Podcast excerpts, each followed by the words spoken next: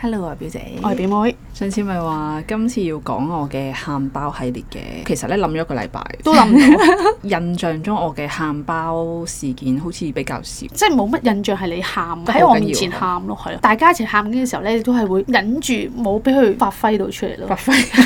年輕嘅時候咧，會係忍多啲嘅，但我而家咧就會係哦釋放釋放多啲咯。你都見到上一次都會同你一齊喊啦，係啊，係啊，我係啊上次同表姐分享咗一件事，表姐即場就喊咗啦。。因為嗰件事係好需要喊嘅，因為有個人唔喺度跟住再上一次，表姐無啦啦講起前世係將軍， 跟住妖 跟住佢又喊。唔係全世界將軍，而係睇到烏克蘭同俄羅斯嗰個戰爭咧，睇到嘅時候，我喺床上面嘅抽搐咁樣喊咯，好耐冇試過抽，即係嗰啲咧，好似係喊完 會嗰啲嘢。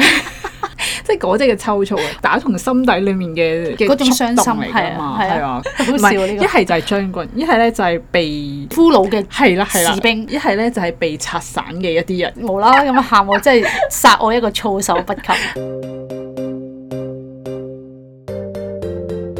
諗咗一個禮拜咧，我終於諗起一個我記得嘅我真係喊嘅事件啦。小學有一次發現唔記得咗帶本書，上堂之前發現，跟住我喺操場嘅時候咧已經發現唔記得咗帶一本書啦啊，好驚喎！我唔記得帶書，咁我上堂咪冇書，然後我又要舉手話俾人聽，然後咁點算啊？咁樣個腦入面咧就諗到好多俾阿老師鬧嘅畫面啦。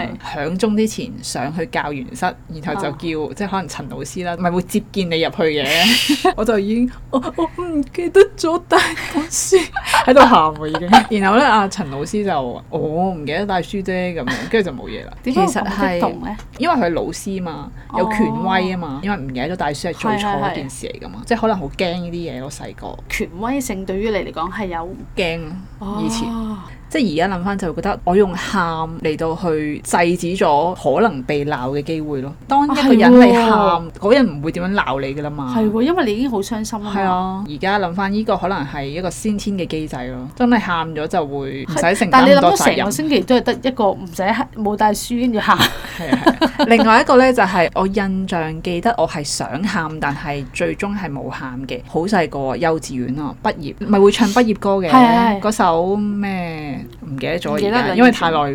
咁呢，我個老師教你唱呢，然後我哋成班一齊唱嘅時候呢，我係有感動，好想喊嘅。我仲記得喎，但係我冇喊到， 即係你忍住咗。忍住咗。嚇、但我而家記得個感動咯。如果你咁樣講起，我幼稚園畢業嘅時候，我都係喊到抽筋嘅喎。講翻少少，我係跟住表姐讀同一間幼稚園。嗰間幼稚園我諗係 Happy School 嚟嘅。第一日翻學又係喊咗兩日啦。你翻學你都記得自己喊啊？誒、我唔記得嘅，我爸媽同我講哦翻，但我記得咩喊咧，就好似你咁講啦。畢業嘅時候，其實應該冇乜感受噶嘛，你咁細個係係咯咪先？誒，喊到連翻屋企嗰程車我都仍然 仍然係唔入喎，即係係好傷心你你有喎。冇記得你阿媽有咩反應啊？咁呢個真係唔記得，到但係底咁細係個，咯究到底竟係三年你有啲咩咩感咁受咧係？啦，我連個老師係點我都唔唔記記得得咗。住。我其實我都唔係好記得啲老師，但係我記得當下我想喊嗰畫面，我到而家都記得咯。第一次離別嘅呢個啊，係。係啊係啊係啊，係人生第一次離別啊，即係喺呢個幼稚園嗰度，所以我就好印象深刻咯。哦，可能係啊，我都覺得。反而小學畢業就冇啦，小學畢係啊業同埋冇中學畢業就冇咗呢種感冇啊覺冇啊啦。冇啊。小學畢業仲好開心點啲，解嘅？因為小學畢業好期待翻中學啦嘛，已經。小學咧已經係咩又要派位啊，唔知咩啊，即係好多嘢可能整亂咗你，同埋係小學冇唱嗰隻歌啦。好細尾個到底，小學升中學咧有一樣嘢就係、我大家都好似好開心去迎接一個新嘅里程咁樣係咩？？但係似係好似正經經喎，因為有個銜接課程嘅喎，我哋咩叫銜接課程？即係俾小六升上嚟嘅人，哦，咁咧、就喺暑假嘅時候咧就要去翻個學嘅，哦，我冇啊冇啊！即係搞到好似好似好大陣仗咁樣咯。中學咧係一個可以開始有零用錢嘅時候， 所以係勁開心喎、同埋可以自己搭車啦嘛，係我覺得係興奮多過悲傷咯，脱離阿媽唔使理，咁即係我又唔使冇呢樣嘢接喎翻學放學。你跟你住開始係咪有你係咪由細到大受呢個鉗制啊？ 你有呢 個諗法嘅？我又好似冇。因為我係嗰啲讀書好差嗰啲，我係要翻嗰啲，譬如翻學翻八點啦，我係要七點翻去上嗰啲補習班嗰嚇啲，即係學校係啦專俾學校 啲啲智商班班專俾啲咩要照顧嘅，係啊，被照顧嘅兒童學仔，係啦。咁咧，我媽就唔可以將我同嗯我妹同一時間帶翻學嘅，選擇俾我自己翻學嘅朝頭早。由小一開始已經係咁。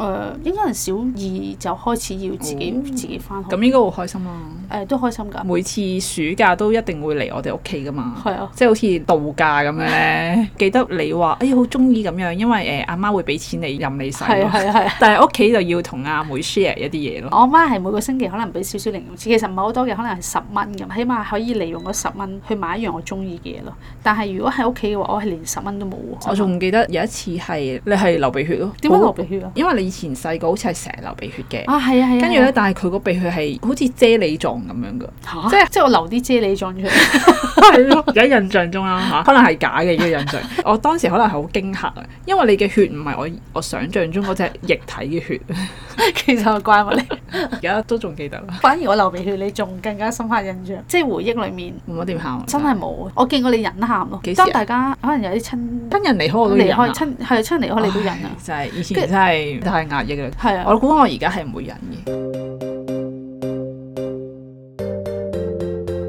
冇俾人知嘅喊咧，我就記得嘅，就係、一個人喺誒、呃、張床嗰度睇戲，即係容易啲喊咯咁。你而家最近一套睇嘅戲喊係咩？係咪都係關於戰爭啊？月老唔哦，月老係關於戰爭，係關於靈魂咯。係你邊睇個過位未好啊感動？我睇咗，有冇感動啊？咁我有感動，但我唔知我感動個位哦同你個位一唔一樣。我即係有好多張紙定係點樣就寫住幾多級定唔知乜嘢嘅，你有冇印象？哦，即係臨尾嗰個珠一粒珠就你下成係啦係啦係啦係啦嗰個。兩粒珠就係啊係做係啊，咩嗰嗰個嗰個？哦嗯度我係好想喊咯，就係因為之前嘅嘢帶落嚟嗰個情緒，再加埋佢去到呢度係係係靜止，然後有音樂，就令到我好想喊咯，爆喊。爆喊係添啊啊，佢再繼續噶嘛，係啊係啊嗰個就緩和翻啲情緒啦。嗯，我記得我喊嗰個位好似係嗰個女主角，其實係見到個男主角嘅，呢個我個 friend 就係喊呢個位，好早期噶嘛，已經好感動。動嘅。其實嗰哦個位，但係呢套戲係推介嘅，我覺得都真係好好睇。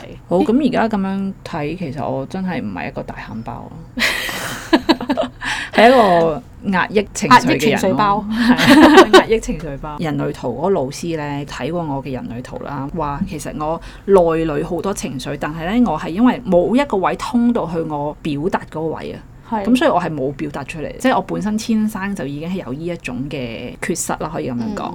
咁、所以佢叫我咧一定要做運動，同埋要叫我寫日記，透過呢一啲去表達自己嘅情緒，好過你壓住咗咯。我去學呢個人類圖嘅時候咧。我都唔知道自己係好多情緒嘅。自從知道咗人類圖之後呢，就會逐步唔會想壓抑住咯，嗯係啦、咁我係一個月亮金牛嘅人嚟嘅，你可能呢唔係好知道月亮金牛係點，但係月亮金牛係比較冷靜，即即係係你哋天生已經係比較冷靜，同埋、情緒起伏比較細哦 keep 住。平穩嘅狀係啦，態，但係有一個觸發點累積到我忍唔到啦，我就會爆到，大家會覺得吓，點解你會咁爆突然嘅？間咁係啦樣，所以你唔係一個喊爆。但係誒、呃已經唔係以前成日壓抑情緒嘅人咯。嗯，係啦，所以應該會見到我表達多啲嘅。表達多啲，其實個心情都會放鬆啲係啊啦。如果係咁，咁你睇下呢個另外嗰個表妹同你我講完之後，同另外一邊都唔係好熟，你同佢熟啲嘅，即係係係即係我嘅熟嘅意思係喺成長嘅過程裡面多唔多接觸，啊係咁係啊係啊我係少啲接觸嘅。對我印象應該都係維持喺一個我塑造出嚟嘅形象嚟嘅。係啊，係咯應該係啊。就算 even 佢以前成日去你屋企，你都可能佢幾時有成日去我屋企啊？嚇大臭過佢一排喎。但我完全冇印象嘅。嗰陣時佢細個到咁，係啊，細個就咁咯，所以佢講應該三歲喂，不過喎。有機會佢記得㗎，佢真係乜都記得㗎，佢真係好勁啊！好好啊，麻問煩下你問下表妹，麻煩佢記唔記得嗰段嘅時光？我係完全冇，有冇唔係好記得。但我就係記得佢嗰個可愛，我記得嘅，係即係嗰個手咧，係哎嗰個米芝蓮手咧，哎呦我記得幾一啊個畫面。係啦但係同佢嘅互動就唔係好記得 啦。好啦，今日就係咁多啦。如果大家對我哋有興趣或者有任何意見，有 都可有興以趣留意翻我哋嘅 IG 九 F dot is not easy。拜拜拜。拜。